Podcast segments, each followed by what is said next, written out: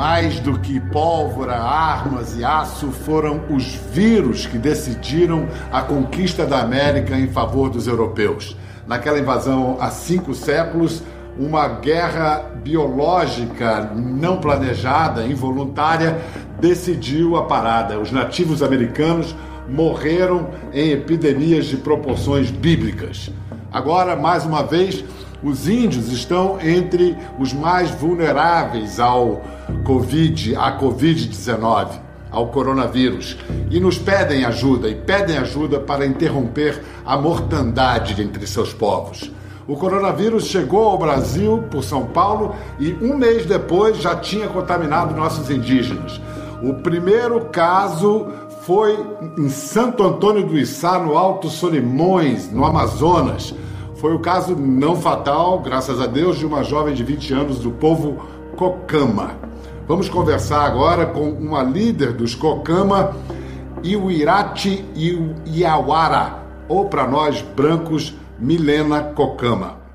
Milena, tudo bem com você? Eu nunca tive tanta dificuldade de responder essa palavra, essa pergunta. Quando alguém diz tudo bem com você, eu não sei responder, porque para mim é muito difícil nesse momento. Você agora está falando com a gente em Manaus. Você está a quantas horas dessa linha de frente da sua casa no Alto Solimões? De avião, uma hora e, e não sei quanto. De barco, oito dias. Oito dias. De barco, lancha rápida? Não, barco lancha normal. Lancha rápida, três dias. Três dias. Milena, lá no, no Alto Solimões, além dos cocama, tem os ticuna, ticuna cambeba, cambeba, Oito, caixana. Isso, caixana, e, oitoto. Isso, isso. E, e qual é a situação da Covid-19 hoje entre esses povos? Todos nós já tivemos muitas perdas, porque nas nossas aldeias nós não temos é, hospitais e nem todos os povos são atendidos pela saúde indígena. Nem todas as comunidades estão dentro, é, estão para ser atendidas pela equipe multidisciplinar da, da saúde indígena, da CESAI. Hoje, hoje, só do meu povo, são 55 cocama morto de Covid-19 os Cocama é, compõem a maioria dos mortos entre os indígenas do Brasil. Isso. São cerca de 43% dos mortos são dos Cocama. Por quê? Nós estamos tentando entender por que, que a gente está sendo mais afetado. Porque nós não temos, como eu falei, nós não temos nas nossas aldeias, nós não temos é, respirador, nós não temos teste rápido, nós não temos remédio. O nosso remédio é a nossa medicina. Que hoje a gente está, o nosso patriarca, nossas lideranças, estão. A gente está com um. Com uma. Como é que eles, a gente fala? Uma força-tarefa de usar toda a nossa medicina para evitar que os nossos parentes, nossos primos cheguem numa, no hospital. Por quê? Quando chega no hospital, a gente já tem um, uma debilidade muito grande para gripe normal. Aí, com mais isso, e a gente não estava sabendo assim como se proteger, porque a gente não, sabe, não conhece a doença. E para nós, o que está causando mais é, morte, porque quando o Cocama chega, ou qualquer outro indígena parente chega no hospital de guarnição em Tabatinga, é, eles vão para o respirador, é entubado, e aí a, gente, a nossa luta é para que eles sejam removidos para Manaus, porque Tabatinga não tem essa estrutura, está em colapso lá. Em Manaus já está um, um terrível, lá também ainda está pior. E passa 10, 15 dias, 14 dias e não chega UTI aérea. Vou te dar só um exemplo. No dia 3 de maio, foi internado um dos nossos grandes líderes tradicional, Guilherme Padilha Samias. E eu fiquei pedindo socorro, que ele fosse transferido, removido para Manaus. Do dia 3 até o dia 14, Manaus dizia que quem tem que dizer, quem vem de Tabatinga é o médico de Tabatinga. Tabatinga dizia para a família que quem decide quem vem para Manaus é a Suzan. Resumindo, do dia 3, no dia 14 ele não aguentou. Ele foi embora. Desculpa, porque nós não somos número.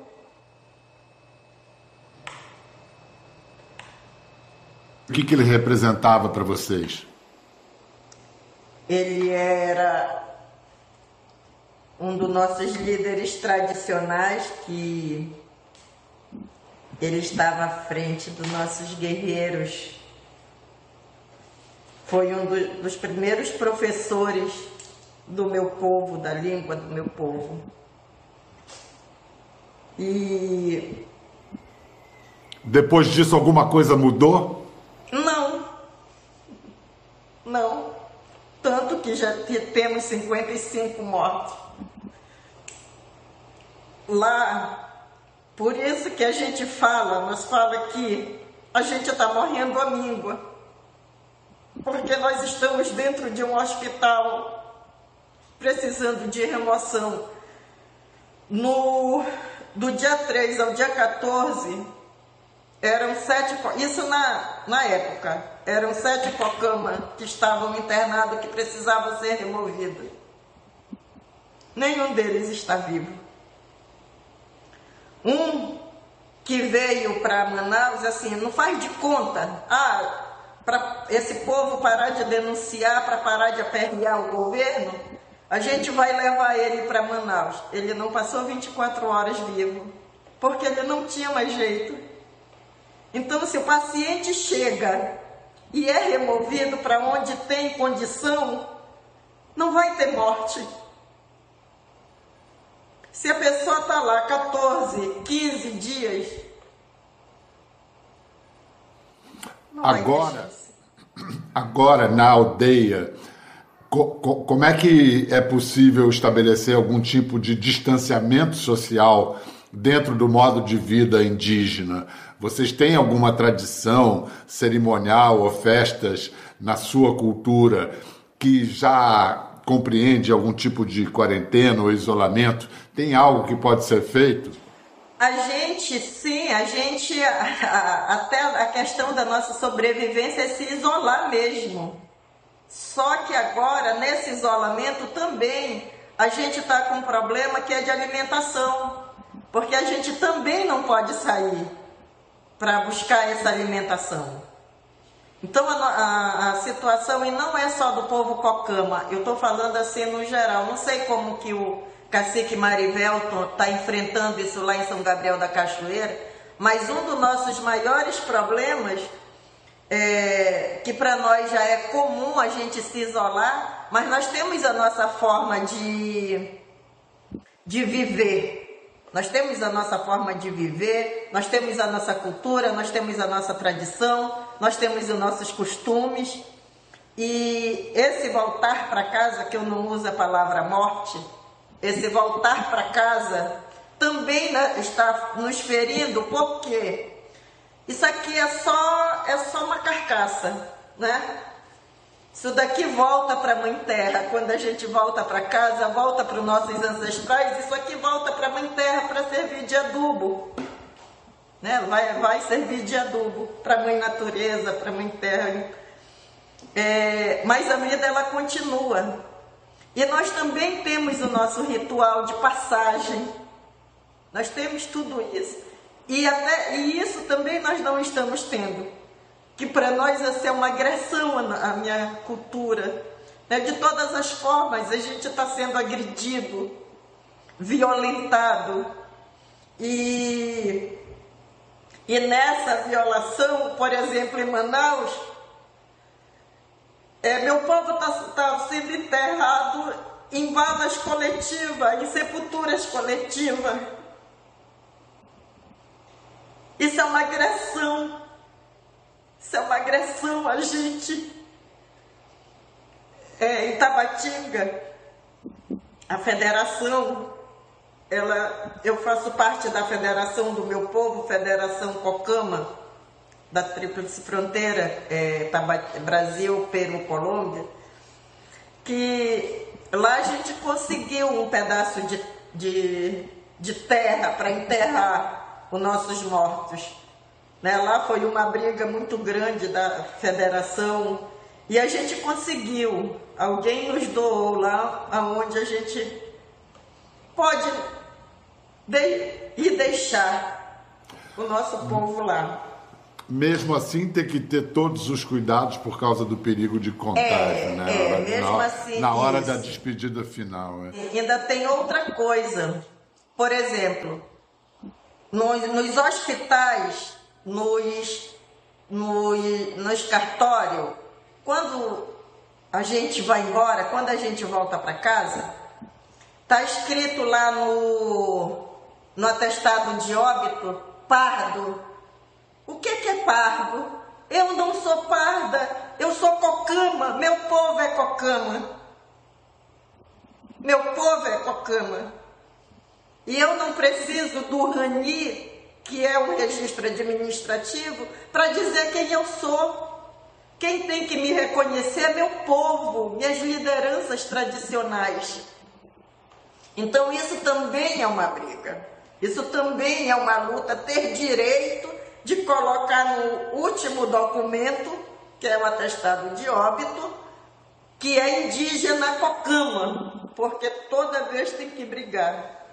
Você falou, Milena, do cacique Marivelton. Vamos incluir o cacique Marivelton Baré na conversa, ele que está em São Gabriel da Cachoeira, naquela região, por causa de seu desenho no mapa, é conhecida como Cabeça do Cachorro. É a tríplice fronteira nossa com a Colômbia e Venezuela. Marivelton, o, o, São Gabriel da Cachoeira é o município que tem maior população indígena no Brasil, não é isso? Como é que chegou a, a Covid-19 aí? Como é que vocês estão lidando com essa crise terrível? Quando chegou aqui, no dia 23 de abril, no dia 26 de abril, é, praticamente ela já chegou com uma contaminação comunitária. Né? Já chegou com uma comunitária, não se teve um controle absoluto disso, né? E tanto que os, os primeiros afetados é a população indígena, até porque é uma maioria aqui no município, né? Tanto que a primeira pessoa que foi contaminada com esse vírus foi um professor da etnia Baniwa e que acabou logo sequencialmente para isso indo a óbito. E aí, como a gente sabe, se o Brasil inteiro né, não estava preparado para o combate, né, enfrentamento do Covid-19, imagine aqui na nossa região, onde a gente tem uma única unidade hospitalar que faz um atendimento para tudo. Né? E nos atendimentos normais, já tinha sua dificuldade e com a Covid piorou. Primeiro, não tinha mais do que sete respiradores, não dispunha de UTI aqui. Então, a UTI mais próxima que tem é na capital do estado, do Amazonas, que fica a 850 quilômetros aqui de São Gabriel da Cachoeira. Né? Então, teve praticamente colapsou tudo, geral, o sistema de saúde aqui na sede do município.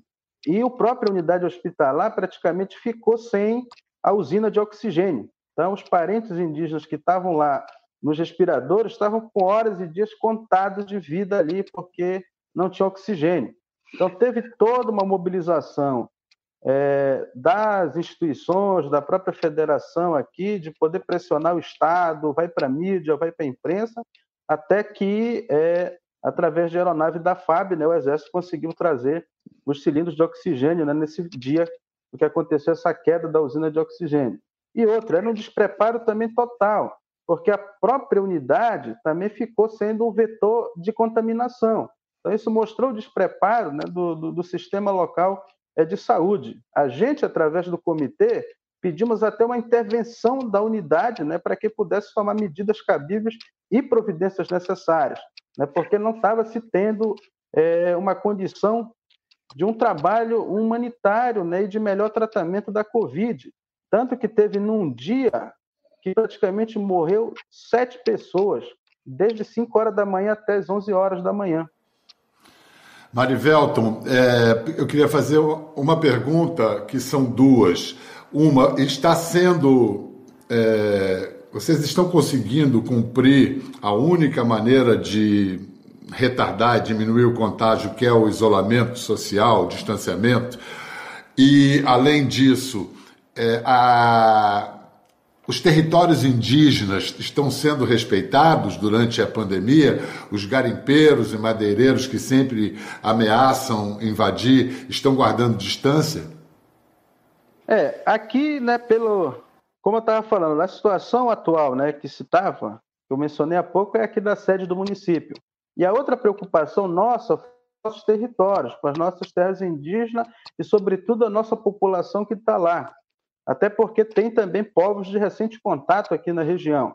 Então a gente montou barreiras sanitárias aqui com as equipes de saúde do DICEI, da Secretaria de Saúde e também com apoio aqui do Exército Brasileiro e da FUNAI que a gente pediu, localmente. Um lado positivo do comitê local né, é de que as instituições tomaram esforços. Né, ao contrário do governo federal, que faz uma política totalmente contrária e nos coloca é, como inimigo como um atraso, como um retrocesso. Né? Então, nunca vi os povos indígenas como alguém que está dentro de seus próprios territórios, tem suas autonomias de decisão plena né? e a sua própria gestão territorial. Então, essa teve essa nossa preocupação. Agora, o território Yanomami né, praticamente continua sendo invadido nesse momento. Né? Aí tem uma ausência da própria fiscalização do Estado, onde o governo deveria fortalecer a política indigenista no Brasil, através da própria FUNAI, que às vezes é enfraquecida, como se não fosse um órgão de governo e como não tivesse essa responsabilidade plena. Ou seja, já era difícil em tempos de não pandemia, imagine agora no momento da pandemia. As fronteiras ficam abertas de uma forma ilegal, de não só levar uma exploração ilegal para esses territórios, a própria invasão, mas também como um risco da contaminação aos povos indígenas que estão lá dentro do seu próprio território. E hoje, por exemplo, a contaminação tomou conta do território aqui do Alto Rio Negro. Os dados da CESAI mostram que são apenas 66, mas teve uma comunidade inteira que pegou casos de Covid. E se você me perguntar como é que a gente está combatendo isso, nós estamos combatendo através da nossa medicina tradicional. Porque se fosse esperado a CESAI do governo federal, não teria chegado, assim como não chegou medicamentos suficientes, não chegaram testes rápidos suficientes. Em São Gabriel, agora aqui na sede do município, são 1.864 casos de Covid confirmados, 23 mortes. Teve mais mortes, mas só que não está contabilizado chega a 48 o número de mortes, né? E no território, mostra só 66. Quando você tem uma comunidade inteira hoje que tem mais de 150 pessoas. Então, o índice é maior. Né? O índice é maior. O governo adota uma política de anti-movimento indígena, anti-organizações, mas se não fosse essa rede de cooperação, de poder auxiliar os diversos territórios, a pedido nosso, das lideranças, da população indígena, a nossa situação estaria muito pior. E a gente lamenta porque cada liderança nossa que vai a óbito por Covid, seja do território do Rio Negro ou não, isso é doído, porque é menos um índio no Brasil. A nossa população hoje ela já é menos de um milhão. Né? Então, imagine que há territórios que nem sequer chegou teste rápido, que chegou medicamento, ou que as próprias equipes multidisciplinares tiveram a condição de poder fazer um atendimento. E o Estado brasileiro como um todo, das três esferas, tem que atender isso com uma prioridade plena. Não é a gente querer coisas específicas ou ser melhor, é uma obrigação, né? porque a gente faz parte também da sociedade e somos os verdadeiros nativos daqui. Marivelto, muito obrigado e obrigado também por ter lembrado dos Yanomami, porque nesta semana as lideranças Yanomami começaram uma campanha de alerta porque o território deles está ameaçado por invasores. E para isso aqui também, Bial, né, para reiterar a campanha né, dos parentes Yanomami, que a gente também está junto fazendo né, esse suporte a eles, até porque a gente tem duas organizações Yanomami que é base aqui da FOIRN, né? A gente também criou a campanha Rio Negro Nós Cuidamos, né? Por que, que a campanha Rio Negro Nós Cuidamos? Porque a gente tem aqui é, mulheres, lideranças fortes, assim que nem a Milena, que faz parte e representa a mãe natureza. Quem é que cuida, quem é da vida, origem também aos povos. Então, tem uma responsabilidade plena. Em que sentido a gente poder fazer isso? A ausência e a morosidade do Estado brasileiro, hoje a gente adotou os isolamentos nas comunidades, mas também tem o desafio do apoio à segurança alimentar. Hoje está se precisando de mantimentos lá nas comunidades. Então, essa campanha é para auxiliar a compra de mantimentos, né, suprimentos para a comunidade, é para comprar material de higiene, é para comprar implementos agrícolas para poder ajudar as atividades produtivas lá nas comunidades. E assim a gente tem feito para atender. Tá certo. Muito obrigado, Marivelto, e continue o bom trabalho. Parabéns pelo seu trabalho. A gente ainda vai falar. Agora, vamos ouvir a mensagem que um grande estadista do mundo eh, enviou para os povos da Amazônia. Foi no dia 31 de maio. Hoje, festa di Pentecoste, invochiamo lo Spirito Santo perché dia luce e forza alla Chiesa e alla società in Amazzonia, duramente provata dalla pandemia. Tanti sono i contagiati e i defunti, anche tra i popoli indigeni, particolarmente vulnerabili. Per intercessione di Maria, Madre dell'Amazzonia, prego per i più poveri i più indefessi di quella cara regione, ma anche per quelli di tutto il mondo e faccio appello affinché non manchi a nessuno l'assistenza sanitaria. Curare le persone, non risparmiare per l'economia, curare le persone che sono più importanti dell'economia Noi persone siamo tempio dello Spirito Santo, l'economia no. Milena, o que, que você acha do Papa Francisco? Você gosta dele? Você recebeu como essa mensagem? Eu gosto do Papa Francisco. Eu acho assim que ele, se a gente tivesse uns dois a mais para fazer o mesmo trabalho que ele faz, o mundo seria diferente hoje. Né? Eu não vou voltar atrás lá na história, porque o que ensinam nas escolas não é verdade a nosso respeito.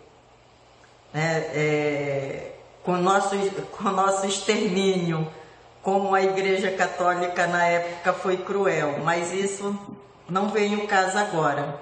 Mas assim, o trabalho do Papa Francisco conforta, né? a mensagem dele nos conforta, nos alenta. Mas a presença de missionários hoje, ainda hoje, tentando levar a fé cristã para os povos indígenas, isso ajuda ou atrapalha? Atrapalha. Por exemplo, no Alto Solimões, nós temos pastores. É, vou te dar um exemplo, não sei se você soube, mas missionários invadiram a sede da Univaja, no Vale do Javari. Né?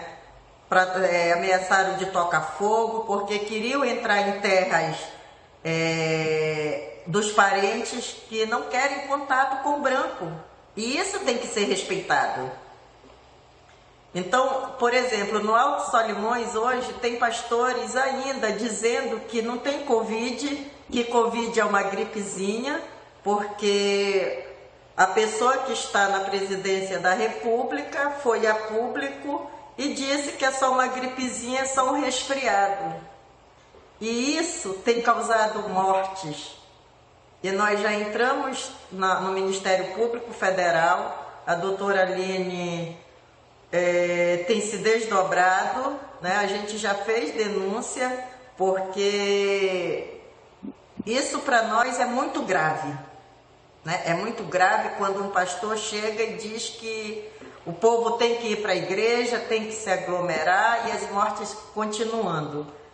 É, dizer para você, Bial, que na região do Alto e Médio Solimões e até Manaus, hoje nós temos uma estimativa de 2 mil cocama infectados, né? Isso também é um trabalho da federação, porque a, a CESAI ela não divulga isso, né? Ela divulga um outro número que para nós não é real. E, e algumas pessoas dizem assim, como é que vocês sabem? Né? Como que vocês chegam a esses números? Porque aonde a federação atua, a gente se comunica. A gente se comunica. E a gente sabe qual é a casa que está com, com Covid, né? mesmo que estando em casa, mas a gente tem esse controle. Então, em todo o estado, chega aí a 2 mil cocama, eu estou falando cocama. Cocama, que, que tem uma população total de pouco mais de 14 mil, quer dizer, é uma percentagem muito, muito alta. Milena, é, não, apenas, não, não, são apenas os, os velhos, mas os velhos são duramente atingidos pela Covid-19. Queria saber, na cultura indígena, na sua cultura, o que, que a morte de um ancião representa. Para os Cocama, quando se perde um velho, o que, que vai, o que, que se perde além de sua vida individual? A nossa sabedoria, né? o nosso conhecimento, porque é neles que está toda a sabedoria, é, é através dele que, deles que nós somos ensinados. Nossos anciões, eles são sagrados, né? porque nós somos ensinados por eles. Por exemplo, a história do povo Cocama, você não vai encontrar é, na internet. A nossa verdadeira história você não vai encontrar, porque isso é passado para nós, oralmente. Então, para nós, não é só, tá indo só, não, tá indo toda.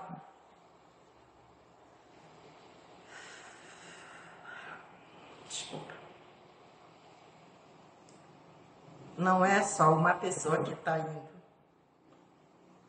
É a nossa história, é a nossa cultura. São os a, e a história e a cultura dos Cocama e dos índios brasileiros é também a história do Brasil, que, Milena. Não sei, eu acho que não, não serve exatamente como consolo, mas quando vocês perdem, todos nós brasileiros ficamos empobrecidos também. Eu vou deixar você respirar um pouquinho, perguntar para o Marivelton. Marivelton, você me parece um jovem muito forte, muito aguerrido, cheio de resistência. Em que momento aí você bambeou? Qual foi o momento que foi um baque, um golpe mais mais duro em você? A morte do parente Feliciano Lana, né, que é um indígena dessano, né, que tem essa grande história, trajetória com a gente, contribuiu muito com a luta do movimento indígena aqui e também pelo trabalho realizado. Tanto que a gente recebeu essa notícia quando a gente estava numa reunião entre coordenações e parceiros nossos aqui, né, da FOINE, com o Instituto Socioambiental, que tem nos ajudado e muito aqui, né, praticamente há 25 anos, um principal parceiro agora nesse momento de enfrentamento aqui da Covid-19. Isso praticamente foi um impacto muito grande para a gente, né? A gente chorou, sofreu para caramba, difícil de aceitar, até porque, como já falou a, a Milena, né? É, essas mortes elas são diferentes, né? Ela rasga o peito, né? Dói o coração, porque a gente não consegue se despedir, a gente não consegue é, fazer um sepultamento digno, né, de ter um funeral é, para os nossos próprios parentes. Né? Então, se levou ali não só uma pessoa, não só um indígena, mas toda uma biblioteca viva né, de que a gente tinha ali, com todo o conhecimento próprio e aprendizado né, que a gente tem mantido aqui. Né? Então, esse foi o momento mais difícil né, que a gente teve. É, assim como teve outros líderes que foram, então, praticamente muitos conhecidos, né? Está se levando toda uma nossa biblioteca de conhecimento que tem um papel fundamental, sobretudo para nós que estamos nessa geração mais jovem aqui na linha de frente. Mari, é, Marivelton, em poucas palavras, se você pudesse resumir o que que os povos indígenas estão precisando nesse momento, qual é a emergência, o que, que deve ser feito? Precisando né, de um atendimento digno e de ser tratado né, como é, deve ser feito né, pelas equipes de saúde né, e pela própria CESAI. ela tem que dar condições humanas, dignas, reais e necessárias para poder atender a população indígena. Muito obrigado, Marivel Tombaré. Boa sorte, continue aí nessa luta. Nós agradecemos todos os brasileiros. Milena Cocama, muito obrigado também pela sua participação de Manaus e por todo o seu trabalho exemplar aí, que não é só pelo, pelos Cocama, é por não. todos nós brasileiros, tá? Eu vou terminar, como nós falamos da importância dos anciões, dos velhos que carregam a nossa história. É a nossa biblioteca é, a nossa biblioteca viva, vamos terminar ouvindo o mais famoso ancião indígena do mundo, o cacique Raoni, liderança Caiapó, que está com 90 anos e gravou essa mensagem durante a pandemia.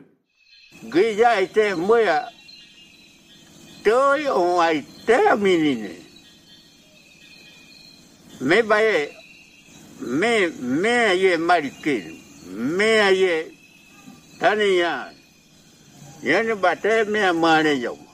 Na ba me me be ku be mane na ba me me me be ko crema a ne yo. Mo ni me be ko cre yo ko i ka benya mari kene me ye mari me yo mo mana ge ami ngara ka me ku ni o mo o mu tane ya. Ya bi ya bi ba ai te ari ngro ya ka me ma ane na mu bo me kuni. Pa mo aí ka benya oi no re tane ya. Muita gente acha que a gente é, é problema. E nós não somos problema. No dia que não houver mais um índio e não houver mais a mãe natureza, não há vida. Nesse, a partir desse dia não terá vida ninguém, do mais milionário ao mais pobre. Quando não houver mais um índio e não houver mãe natureza, não haverá vida. Nem dos filhos e nem dos netos. E nem da pessoa mais poderosa do mundo não vai ter vida. Porque não existe vida sem a mãe natureza. Essa mãe que está sendo violentada, está sendo destruída. Dessa forma, os animais estão sendo assassinados, porque quando você mata a mãe natureza, quando você mata um índio, você não mata só o índio, você mata a mãe natureza, mata os, assassina os animais também. Então, que todos nós possamos ter essa consciência. Que assim seja. Muito obrigado, até a próxima.